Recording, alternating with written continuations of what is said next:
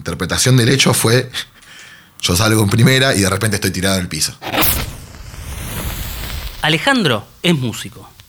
Toca en una banda de rock que se llama Los Jíbaros y vive en el barrio de Villa Por cuestiones de movilidad, en 2014 pegó una motito para andar por la ciudad ante el típico comentario, vos sos el paragolpes.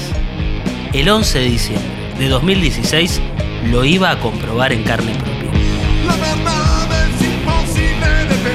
Era un sábado, me acuerdo perfecto, yo porque mi mujer se fue a una quinta y yo me fui a otra quinta en mi moto con la que choqué. Me fui hasta la loma del orto por autopista, no me pasó absolutamente nada. Eh, tuve todo el día ahí, nada, pileta, asado, quinta, día de quinta de calor, repiola y nada, me volví para, para ir al cumpleaños de mi amigo. Volví también, autopista, General Paz, tránsito, todo, perfecto, no me pasó nada. Y voy para la casa de mi amigo, estoy en el cumpleaños. Eh, como tenía otro compromiso más, más tarde, eh, yo pasé a buscar a, mi, novia por la casa, por mi casa, y nos íbamos por otro lado. Según datos de la Agencia Nacional de Seguridad Vial, 4 de cada 10 accidentes fatales de tránsito son de motociclistas. La Organización Mundial de la Salud asegura que si manejas una moto, tenés una probabilidad del 26% mayor a morir que la de alguien que va en automóvil. Para añadir al combo, el parque de motocicletas aumentó un 37% en los últimos 5 años.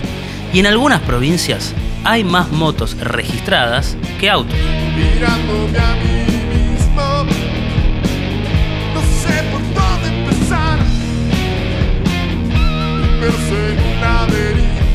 Agarro San Martín, derechito, perfecto, como venía haciendo siempre. Agarro también eh, eh, Apolinario Figueroa, que se convierte en Scalabrini, que es donde vivo yo. Y cuando doblo para agarrar para Camargo, espero ahí el semáforo. Estoy en el semáforo. ¿Qué hora era? Las doce y media, una menos cuarto. Ya era 11 de diciembre y Ale estaba a punto de cambiar su vida para siempre. Eh, ¿Te acordás de en el semáforo ese? Cosas que había ahí, el auto que tenías al lado. ¿Algo te quedó en la cabeza o estabas en otra? No, no particularmente porque mm, estaba pensando en que ya estaba por llegar a buscar a, mi novia para ir a otro lugar. Y. Mm, nada, sí, me acuerdo particularmente los sonidos. De que había. En, hay un, bar, restaurante ahí, Fonda, que se llama Angelito, que es como un clásico ahí de Jack Crespo. Que nada, viste, es época de fin de, de año y todo el mundo festeja las oficinas y se escuchaba como mucho barullo en Angelito, que un sábado a la noche es común, pero como más, había como más barullo, como que estaban brindando, como que se decían cosas. El semáforo se puso en verde y Ale avanzó. A partir de ahí, el tiempo se detiene o se acelera más que nunca. De repente estoy tirado en el piso todo hecho mierda, con dolor, sin poder respirar, o sea, con dificultad para respirar. No entendés nada, porque no entendés nada literal. O sea, no. yo lo, que me pasó fue, tipo, yo salgo y en ese instante un colectivo, el de la línea 24 que venía cortando semáforo, me, choca. Lo que yo, mi, mi interpretación del hecho fue, yo salgo en primera y de repente estoy tirado en el piso. La línea 24 de colectivos tiene su parada inicial en la estación de Villa del Parque y atraviesa la capital federal para finalizar su recorrido en el sur del conurbano bonaerense. Ese 11 de diciembre a la medianoche estaba haciendo su paseo habitual por la avenida Escalabrini Ortiz y al cruzar por Camargo se encontró con Alejandro arriba de su motocicleta. Pasó en rojo. No venía frenando, venía acelerando para no comérselo. O sea, ponerle que el tipo lo vio antes de cruzar en amarillo y pisó para pasar. Pero el tipo pasó en rojo, por yo me acuerdo, lo último que me acuerdo es el semáforo en verde antes de estar, de estar en el piso con el casco cerrado. Lo último que vio Alejandro antes del accidente fue un semáforo en verde dándole paso. Luego, una marea negra. Y un despertar en el asfalto. Sí, lo, lo más loco también del momento ese es que ponele que no te duele al instante. Al instante estás como si estuviera, no sé, como si te despertaras en un sueño donde te, al tener el casco cerrado, te escuchás mucho la voz, mucho, y la respiración. Y como que también, sí, sentía, o sea, yo tengo una, los principales lugares donde me rompí fueron el codo, que tengo una- en la cúpula radial tengo una prótesis de por vida, me la cambiaron porque se explotó. Eh, mi pierna, eh, tengo ahora los, los- el, menisco de la pierna izquierda también roto, me lo tengo que operar todavía, no, me operé. Y mm, nada, un par de cortes, pero tenía también un hematoma muy grande que iba desde la rodilla hasta tipo la cadera de la pierna izquierda del lado de afuera, sobre el, como se- sería como sobre el fémur, sobre el cuádriceps. Y eso se hinchó, se hinchó, se hinchó, se hinchó, me lo tuvieron que drenar tres veces, me sacaron como un litro de plasma. Eh, corrido riesgo de tipo de infectarse todo por adentro. De hecho, me quedó como algo ahí que al tacto se nota, pero. Nada. ¿Cómo son los primeros segundos después de que un colectivo te atropella a toda velocidad? La mente, al igual que el resto del cuerpo, actúa de emergencia. Yo estaba boca arriba, no entendía nada, no entendía, no me podía mover. Y por lo que tengo entendido, ahí como que el cerebro va mandando adrenalina para que hasta que no estés en un lugar seguro no, te, no sientas dolor. Y era eso, era como que no entendía nada y de repente esto, los bomberos que estaban festejando Año Nuevo me ponen la mano en la nuca y de repente me empiezan a hablar, a hablar, a hablar, a hacerme muchas preguntas. Como para, no sé, calculo que debe ser como para que no se me vaya y se me apague la tele. Y me preguntaron dónde vivía, quién era, con quién estaba, si vivía cerca, si tenía alguien conocido. Y al toque, o sea, yo no me acuerdo qué me preguntaron, pero debo haber dicho que vivía ahí a la vuelta. Porque al toque bajó mi mujer, como estaba, con el pelo mojado. Eh, y ahí, cuando escuché la voz de mi mujer, ahí la veo, tipo, no puedo identificar tampoco las caras de los bomberos. Ni de Veías cosas. Sí, me acuerdo mucho de- de- del árbol. Del árbol que yo veía, tipo la copa, estando boca arriba. Porque el tipo me decía, quédate quieto, no te muevas, ya, viene, ya llamamos a la ambulancia. Eso sí me acuerdo. Pero, y después nada, cuando escucho a mi, a, mi- tipo, nada, desesperada, viste, llorando, eh, bajó en patas, o sea, bajó.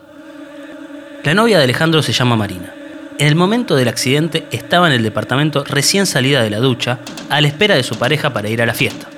Era sábado a la noche y un ruido fuerte iba a cambiarlo todo. Yo venía del cumpleaños para ir a otra fiesta, para pasarla a buscar a ella y para ir a otra fiesta. Y ella estaba preparando para que yo la pase a buscar a la hora que le dije que le iba a pasar a buscar. Y estaba, como era verano, estaba con la ventana abierta y como nuestro departamento da a la calle, escuchó el choque.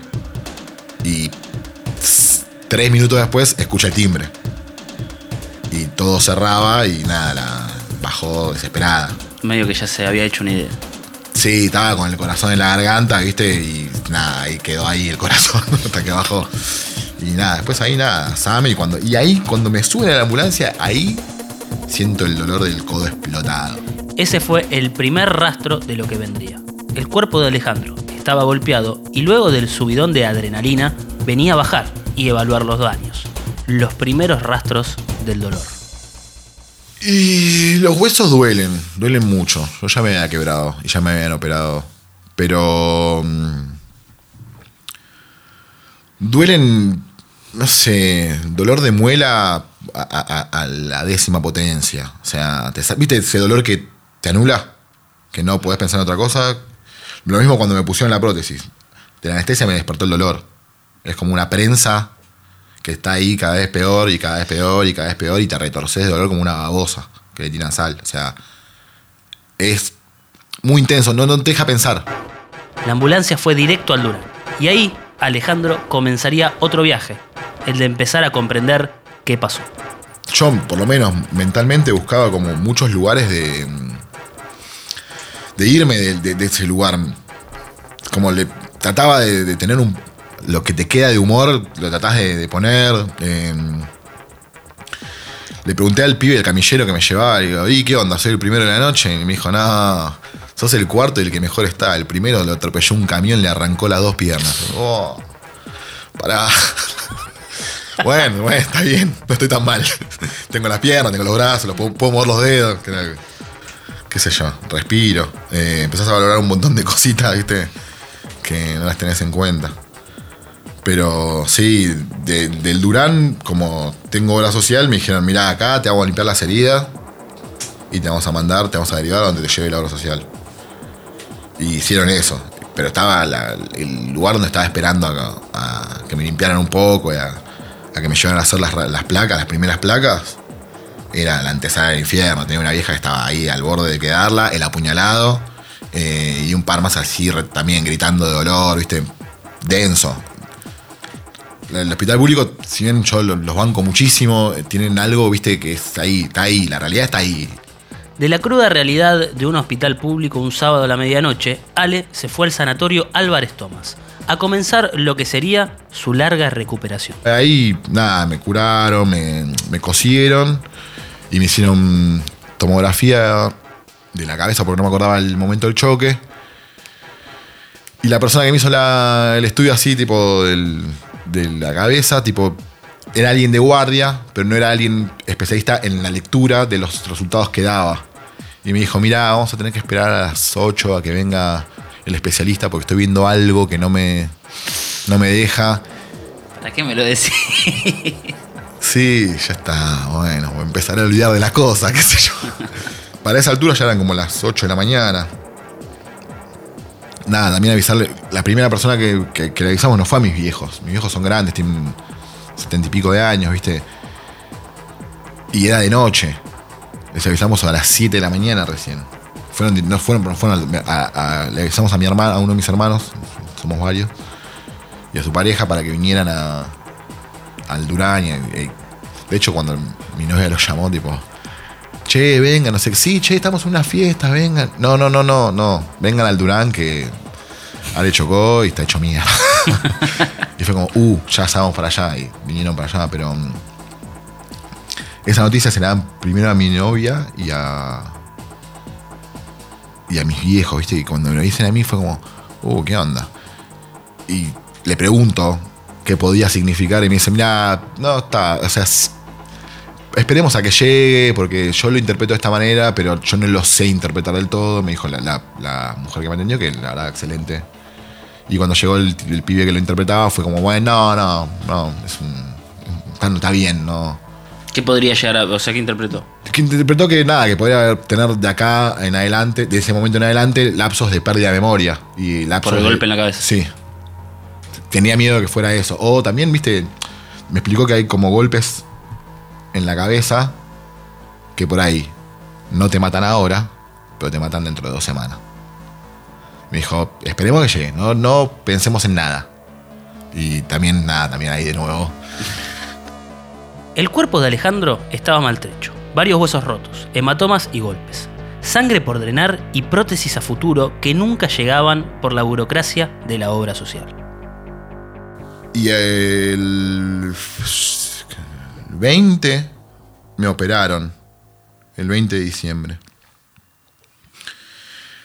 Y este aquí que, como tengo una obra social muy mala, muy mala, la peor, unión personal, no la tengan. Eh, no, no mandaban las prótesis. Mi mamá, que trabaja en la salud, tuvo que moverse por izquierda con gente que conocía de nada, de años de trabajar en la salud, eh, de proveedores de prótesis para que mandaran la prótesis. El día que me estaban operando, que me, que me iban a operar, no estaba la prótesis. O sea, tardaron una hora y media más. En, en- a ver, yo llegué a las 7 de la mañana a la clínica y me operaron a las 3 de la tarde. No- Primero porque llaman a todos juntos. Me iban a operar a las 2, a las 11, 11 y media. Y no está la, che, no está la prótesis, me dice el médico. ¿Cómo no está la prótesis? No, no está la prótesis. No vino. ¿Y qué hago? No, vuelve la semana. No, no. Ahí mi vieja nada, se sacó. Empezaron a llamar, a llamar, a llamar, a llamar. Y nada, apareció la prótesis. no, o sea, tuviste la suerte que tu vieja labura de eso. Imagínate si no. No, si no, era toda esa semana eh, tramitar o, o- o ver, agotar las posibilidades de- posibles de, de- de- de- de todo lo- tocar todas las puertas para que apareciera. Pero nada, es depender de eso, ¿viste? Y, y que te manden de un lugar a otro. eh, qué sé yo.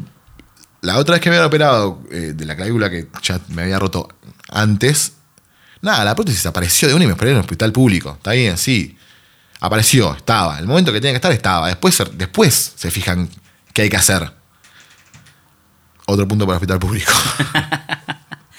Bien, y te operan, bueno, aparece la prótesis por suerte, y después de eso, la larga recuperación. Sí. Después de eso me empiezo a dar cuenta qué es lo que tengo en la pierna. Ya Que- la clavícula, el Sí. codo y. Porque tenía puntos en la pierna y como tenía. eh, los hematomas, viste, trabajan de una se, se dan de una manera medio. mm, Es un moretón gigante. Y el moretón es tipo.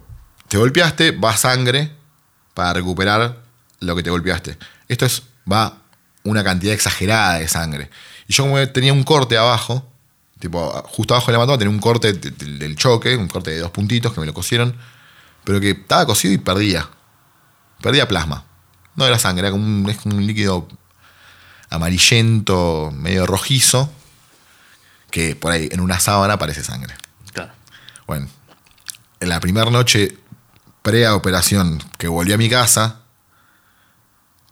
amanezco con un charco de, entre comillas, sangre. Y nada, nos asustamos tanto mi novia como yo, yo también muy angustiado, no sé qué. Voy al baño y medio que me desvanezco un toque porque... Nada, todo. No, todo junto. Y cuando empieza a cicatrizar eso, nada, como seguía sangre yendo para allá y ese plasma yendo para ahí, la pierna se me hinchaba cada vez más. La pierna se me hinchaba cada vez más, la rodilla tenía tamaño pelota de papi fútbol y no sabíamos qué teníamos. No sabíamos qué teníamos. Y de repente, no sé, tenía la pierna así enorme y agacharme a buscar el, no sé, el jabón en la ducha, tipo el que está ahí a la altura de la, bañera, sentía como si me cortaran con una gileta atrás de la rodilla, ¿viste? Como que en realidad era la piel despegándose desde adentro. Y nada, el mismo traumatólogo me dice, no, vení el otro día que es la persona que se ocupa de las piernas, bueno, voy y me ponen una, como una, una muslera para que apriete. No pasaba nada, se hinchaba cada vez más. No, tenés que caminar. Me puse a caminar y era peor. Como, tenía, como la caminata tiene impacto, era peor. Más grande, más dolor. Bueno, y empiezan a drenar. Cada visita que iba me drenaban. Me sacaban tipo con pinchando. Ese globo ah, es un, em, como una... Un globo de agua. sí. Sí, pero es como que tener una vacuna, no, no, no duele. Pero es impresionante porque escuchás cómo sacan y cómo tiran. Y ahí se empezó a bajar. Bajaba, pero la primera vez sacaron relativamente poco. Porque la segunda vez, tipo, cuando volví estaba igual. Porque como que seguía, el reflejo del cuerpo seguía viendo que eso estaba mal y que tenía que seguir recuperando. Y sacaron con una jeringa más grande y bajó un montón. Y tenía tipo una piel ahí, todo raro, es, es horrible. Y el, y cuando ya me, empe- me empezaron a. Todo esto en el, medio. Nada. Un mes de yeso. Todo eso iba del, del codo. Todo eso iba. Avanzando, viste, radiografía, bla, bla, bla. Pero la pierna, viste, no le daban bola. No le daban bola. Me sacan el codo, voy a rehabilitación del codo. Les pregunto. Y el pibe que me hacía rehabilitación del codo me dice. Un, un kinesiólogo. Me dice, no, mirá. Yo te recomiendo conseguirte una, una bici, una bici fija, y anda en bici. Ponete una serie, o un- la, la tele, o un libro, y dale. Todo, cuando te canses, parás. Y cuando, si podés dos veces por día, le das. Y así se me recuperó. Se absorbió. Porque si no iba a seguir largando, era mover la pierna, pero sin impacto. Alejandro pasó meses enteros para recuperarse. La batalla no solo fue para que sus huesos sanen, también cambió varios aspectos de cómo ve las cosas. ¿Llegaste a tener contacto con el chofer del, No. de ese 24? ¿Nunca supiste más nada? No, no, no. Supe cómo se llama por el expediente, por la, la- la denuncia policial y por la- el juicio que siguió. Pero no, ni me interesa tenerlo. Tampoco me interesó hacer la denuncia penal. ¿Sigue manejando? No lo sé. Seguro que sí, pero no, no me interesa. La son dos denuncias que se hacen cuando tenés un accidente, que es una es la, la civil y otra es la penal. La civil es tipo el- la responsabilidad que tiene la persona o la aseguradora de la persona y la otra es la penal, que es contra la persona. Me enteré también por el expediente que era un pibe de 24 años, cuando yo ya tenía 30. Mi, mi mujer es abogada, mi hermano, es abogado, mi viejo es abogado, estoy rodeado de abogados. Y como la parte legal medio que la entendía. Y se presenta una denuncia penal para que se agilice la, civil. Más que nada contra la aseguradora. Eh, pero la, a mí no me interesaba dejarlos en laburo. ¿Qué sé yo? También, viste, yo no, no conozco el ritmo de trabajo de los colectivos. De hecho, a veces lo notás cuando los tomás, que van en el aire o van a, a uno. ¿Tiene realmente la culpa el chofer? No, lo que siempre se, se excusa. ¿no? No, no, igual no es una excusa porque no es una acusación, pero este que tiene que cumplir cierto horario porque si no eh, cambia. eh, Es que yo estoy seguro, va, quiero creer que cortó semáforo por cumplir un horario. Porque un sábado a la noche con el bondi vacío, ¿qué, te apura? ¿Qué te, qué te corre? El tipo que está en la otra esquina con la planillita. igual mi pregunta es si tuviste contacto, es por ahí te pido disculpas. No, no, no, no, no, no, no, no conozco ni la cara, no, ni, ni su voz, ni nada, ni, ni su letra, nada, no, no, nada. En algún momento no se te pintó decir, bueno, hablarlo. O, o te hubiera gustado que el tipo se te acerque. No, no. No, ojalá que esté bien, qué sé yo. Y que no choque más. No, no. Es un accidente, no, no, nunca. Por suerte, nunca tuve rencor hacia la persona, no. Creo que me sentiría muy mal de, o sea, de haberlos. Nada, viste, un- nadie elige lo que siente. De hecho, cuando supe la edad que tenía, como que me sensibilizó hacia, eh, uh, qué garrón se comió. Siendo yo quien tenía una prótesis. Y fue como. No. Es un garrón. Es un garrón. Es un garrón. Venir a logo. Estar laburando un sábado a la noche. Es un garrón. Venir a logomazo porque te corre el horario. Es un garrón. Y comerte un pibe con una moto. Y comerte un. Una, por ahí, un- o que te echen del laburo, que te suspendan el registro. Y por ahí, no sé, tiene No, familia. por qué sé yo. Alejandro no volvió a andar en moto. No cruza una avenida corriendo y siempre que lo hace, respeta los signos viales. Pero no solamente la precaución cambió en su vida. Eh, se me desató en el, durante, durante el tiempo que estuve en la cama. eh, como. No sé si me desató, liberé eh, la sensibilidad de dejarme llorar. Si tengo. O sea. Por ahí no, no a conciencia, ¿viste? Antes cuando. No sé, ¿viste? cultura machista, morderte así, y que cuando pasaban esas, las situaciones de, llanto, ya sea por emoción, por angustia o por lo que sea, vine a, no sé qué crianza habrás tenido vos, pero yo, crianza patriarcal machista inevitable de los 90, 80, eh, de nada, ¿viste? Los, los- los machos no lloran, esa pelotudez absoluta que te impide fluir en un montón de cosas, más en- siendo artista, qué sé yo. A mí me pasaba pre-choque de que los momentos en que lloraba era o de extrema, extrema, extrema angustia, tipo muerte de alguien, eh, fin de algo muy terrible, o de extrema, extremísima alegría, ¿viste? Como, no sé, no, no, ahora no me acuerdo, pero sí me acuerdo poner cuando se mi abuela que sí, tenía 18 años y fue, uh, me, me caí en el suelo de- de- del llanto. Ahora, después, cuando estaba recuperándome, eh, tuve episodios así de llanto fácil, pero. y que le daba rienda suelta sin asco y era como un. un- como la- lavarse, ¿viste? Como dejar ir, ¿viste? De sacar la angustia. se iba, se iba. Lloré con documentales. El accidente de Alejandro quedó clavado para siempre en su memoria. Le duelen algunos huesos y todavía le falta recuperar un montón.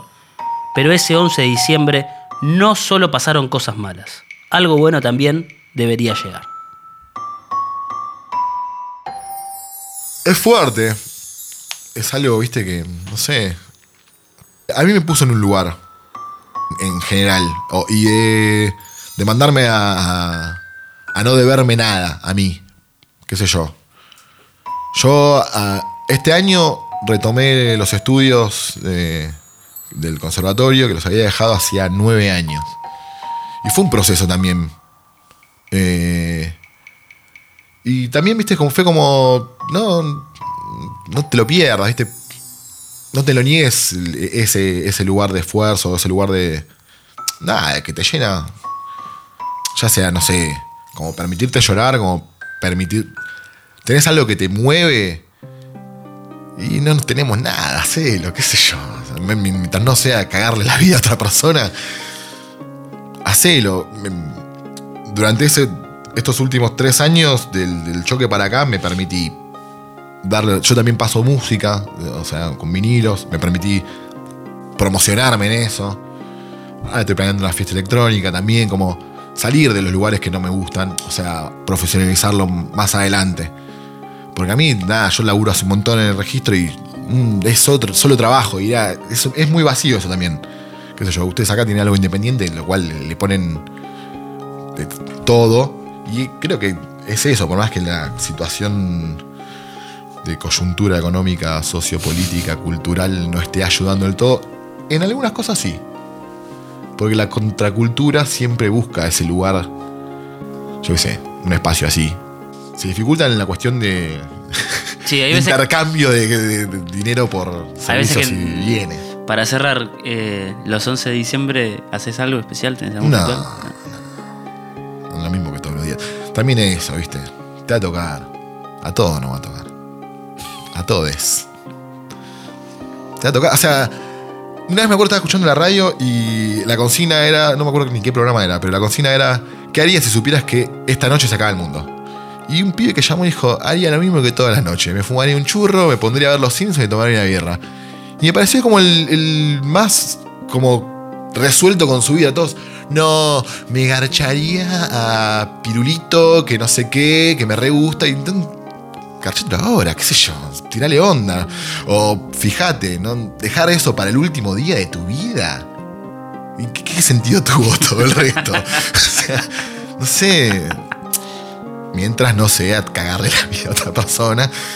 Si querés, no sé, viajar, bueno, busca la manera de hacerlo realizable, tipo, no sé, junta plata, o no sé, tenés ganas de tener un, no sé, algo, de concretar algo, no sé, no plantártelo con tanta imposibilidad. Yo también era una persona bastante negativa en ese sentido, como que, no, esto no, porque esto no, porque no hay plata, no, porque... No.